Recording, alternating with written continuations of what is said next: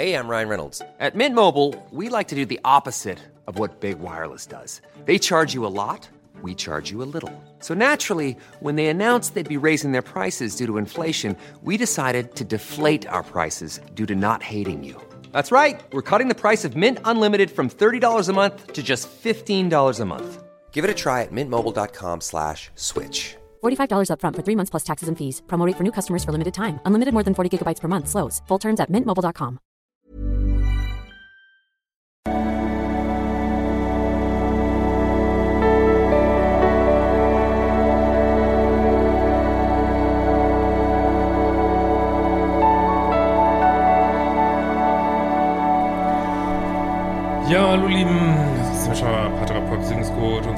und wir haben mal wieder eine Mail mit dem beliebten Thema, kann ich mit meinem Bindungsängstler nicht einfach Bettsport haben, ohne irgendwelche Konsequenzen? Ja, aber ich kenne die Frage gut. Gab mal Zeiten in meinem Leben, wo ich mir die auch mal gestellt habe. Und äh, ja, man wird ja manchmal hart getestet äh, vom Universum. Ich kann mich da auch noch an Situationen erinnern, wo ja, wo sowas, wo sowas angeboten wurde und man das hat sich durch den Kopf gehen lassen und äh, ja, dann, wie wahrscheinlich diesem Zuschauer ja auch feststellen muss, äh, das ist nicht der Weg. Also, äh, Nachricht von äh, Ignazkola. Hallo Christian, ich äh, bin schon seit über zwei Jahren treuer Fan von dir und habe auch schon einige Kurse gemacht. Zu meiner Frage, ich habe vor einiger Zeit nach meinem Ehe aus einen Mann kennengelernt, mit dem es nun nur ein halbes Jahr lang hielt. Er war stark, das ist ja, ja typische Zeit, er war stark bindungsängstlich und ich habe mehr gelitten, als es schön war. Ich habe mich getrennt und er ist direkt in die nächste Beziehung. Ich habe sehr gelitten und viel geweint. Ich weiß, no contact. Aber er hat sich immer mal wieder gemeldet. Und leider war ich nicht stark genug, um den Kontakt abzubrechen. Ja, das ist aber nicht, was ich lehre und das ist nicht, was meine Kurse lehren. Das muss ich mal ganz klar sagen. Meine Kurse lehren und ich lehre absolute Klarheit, was Beziehungen angeht, keine unklaren Beziehungen führen, keine, äh, vor allem wenn man sein Liebeschip, äh, sein Beuteschema umprogrammiert, äh, keine Freundschaft plus, keine Affären, keine Dreiecke, keine Freundschaften mit Menschen, von denen man mehr will, nichts. Das ist meine Lehre. Und nicht weiter Kontakt zum Ex zu halten. Das muss ich ganz klar sagen. Und meiner Ansicht nach, also wenn mich, wenn mir jemand sagt, er kommt nicht voran, ist immer das Erste, was ich frage, hast du noch Kontakt zu irgendeinem Ex? Und das ist immer so. Das ist der Hauptpunkt, warum man nicht weiterkommt. Gib nicht mir die Schuld, ich habe das Universum nicht gemacht. Ähm, aber so ist es, ne? Äh, aber er hat sich mal wieder gemeldet und leider war ich nicht stark genug, den Kontakt abzuholen. Ich habe immer das Gefühl, wir seien noch nicht fertig. Ja, du bist nicht fertig mit ihm, auf jeden Fall. Und klar, er mit dir sowieso nicht, weil er spielt ja das, ich halte mir, äh, ich habe mein schwarzes Notizbuch und halte mir wahrscheinlich nicht nur dich warm. Das ist halt das Spiel deines Freundes, ja, was du mitspielst, ne? Äh, gleichzeitig hatte ich auch das Gefühl, er wollte mich warm halten für den Fall, dass mit der Partner nicht klappt. Ja, du stehst in seinem kleinen schwarzen Notizbuch drin, genau. Äh, ich habe die Zeit genutzt, um an meinen Themen zu arbeiten. Ja, aber du bist nicht auf null Kontakt gegangen. Ich, sorry, dass ich so streng bin, aber das ist leider notwendig, ne? Mein, meine ich. Wenn ich einen Mann kennenlernte, konnte ich mich, äh, nee, warte mal, sorry. Hatte auch eine lange Datingpause. Nein, das ist keine Datingpause. Das ist nicht, okay, heute mal strenger, Christian. Das ist keine Datingpause, wenn du noch in deinem Ex schreibst. Das ist keine Datingpause, das zählt nicht.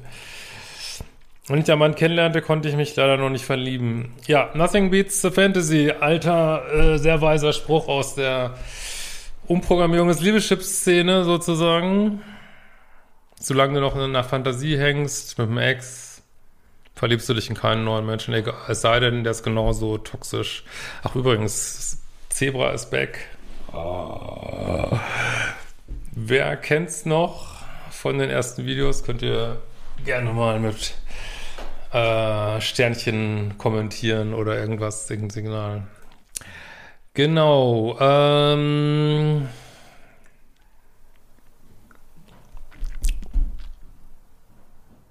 Von den Bad Boys, die ich vorher gedatet habe, lasse ich ja nun die Finger. Nee, tust du nicht. Du schreibst dir noch mit dem.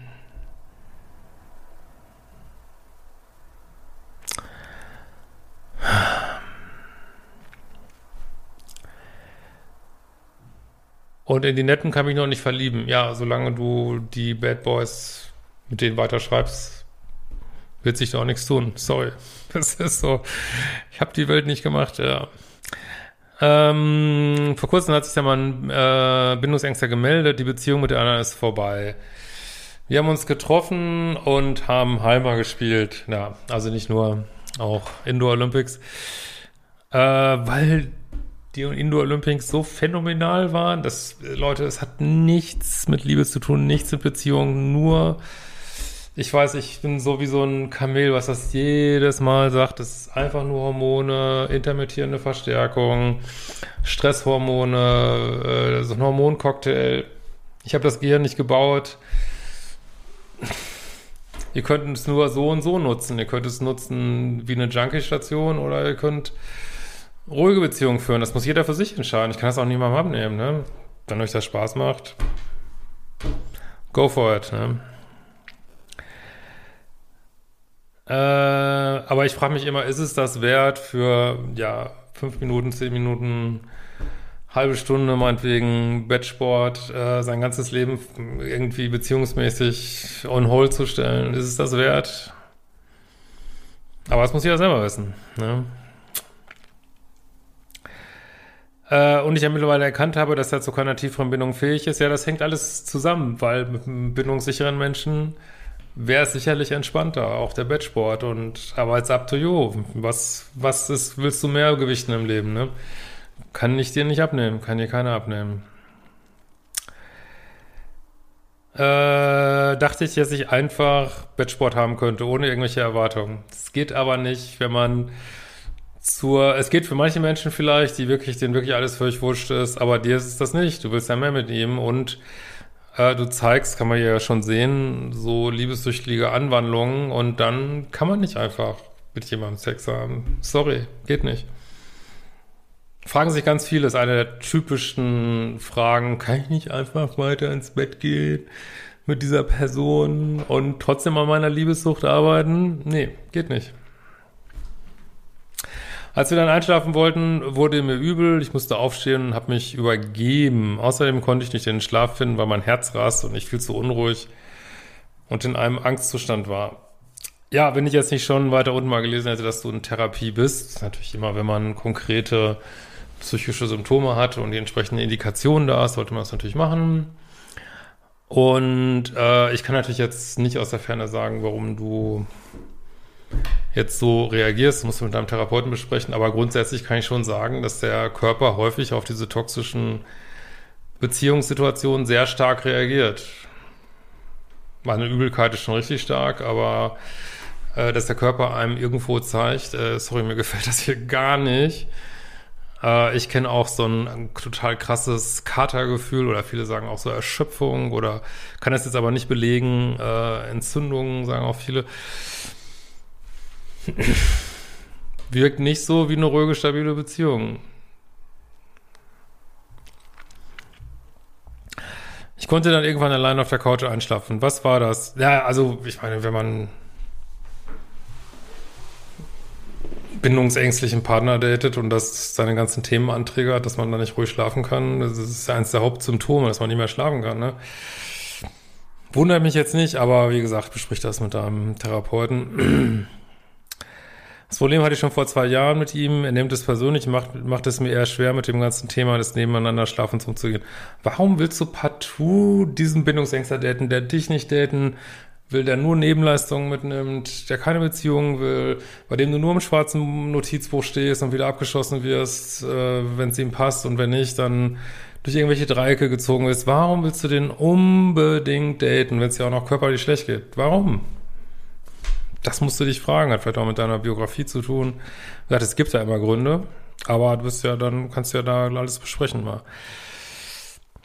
Äh, vor zwei Jahren habe ich auf Drängen hin, habe ich auf seinen Drängen hin versucht, ihm zu erklären, dass es mir schwerfällt, neben ihm zu schlafen, und er meinte daraufhin, dann seien wir wohl nicht kompatibel. Ja, kann ich nur, da kann ich deinem, äh, ist ja kein Freund, äh, Affäre nur recht geben. Ja, das seid ihr wohl nicht.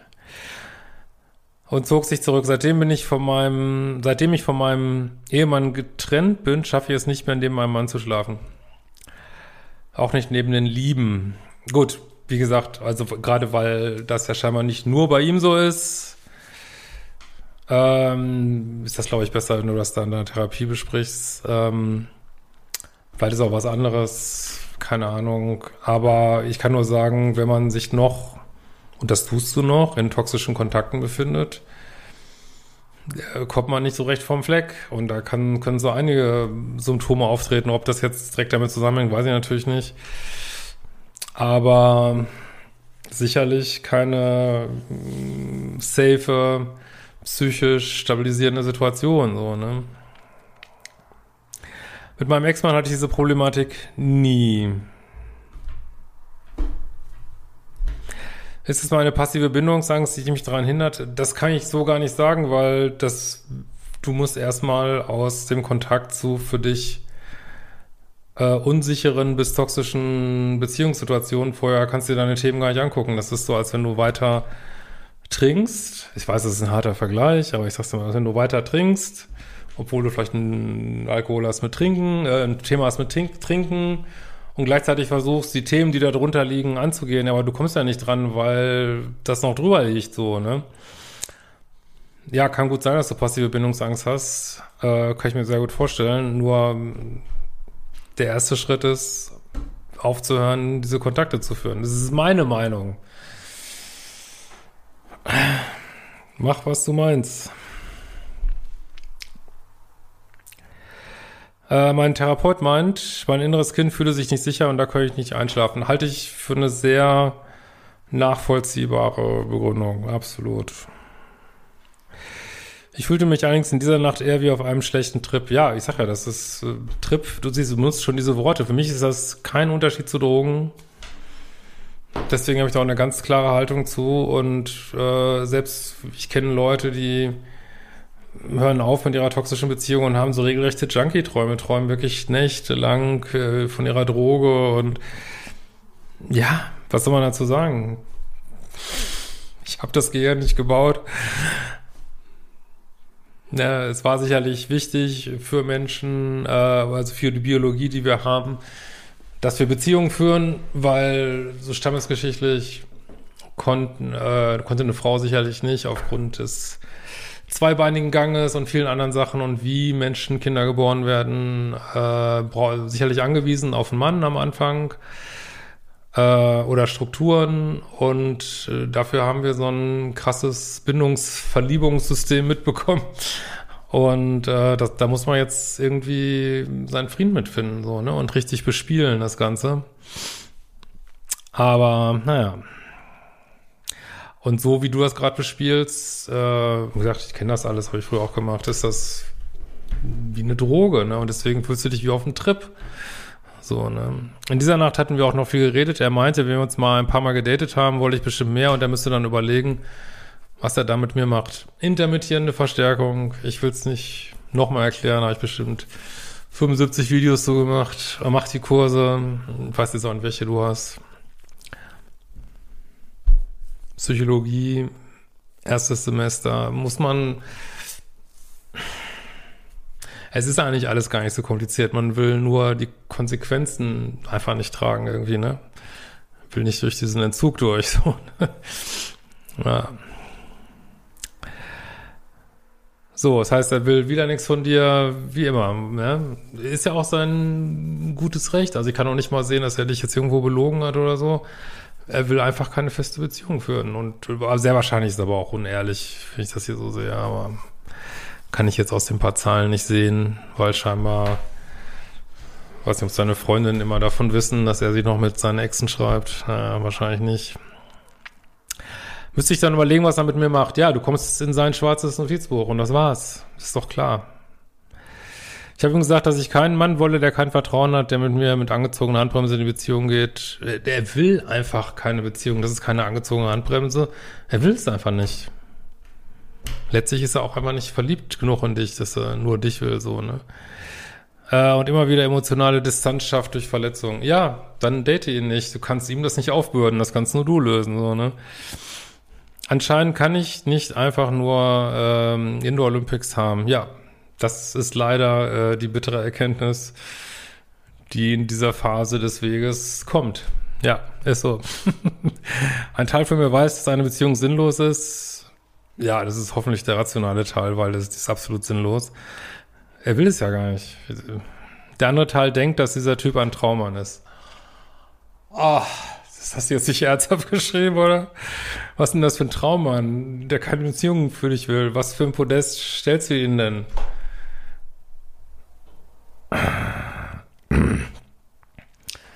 Ist halt immer das ein bisschen das Problem, dass das, was wir nicht haben können, dass das plötzlich so wertvoll ist, aber äh, du stellst ihn mit Sicherheit auf den Podest. Vielleicht ist er hot, weiß ich nicht. Aber er ist kein Beziehungsmaterial. Also insofern, insofern ist, ist er vielleicht ein Traummann für eine Nacht. Aber wenn man eben so ein Liebeschip hat wie du gerade, ja, kann man das nicht darauf beruhen lassen, sondern will mehr und dann gerät man in diese Spirale. Ne? Danke für dein Herz, für deine Arbeit. Gern geschehen in diesem Sinne. Macht die fucking Kurse und haltet euch auch dran, was drin steht. Und wir sehen uns bald wieder.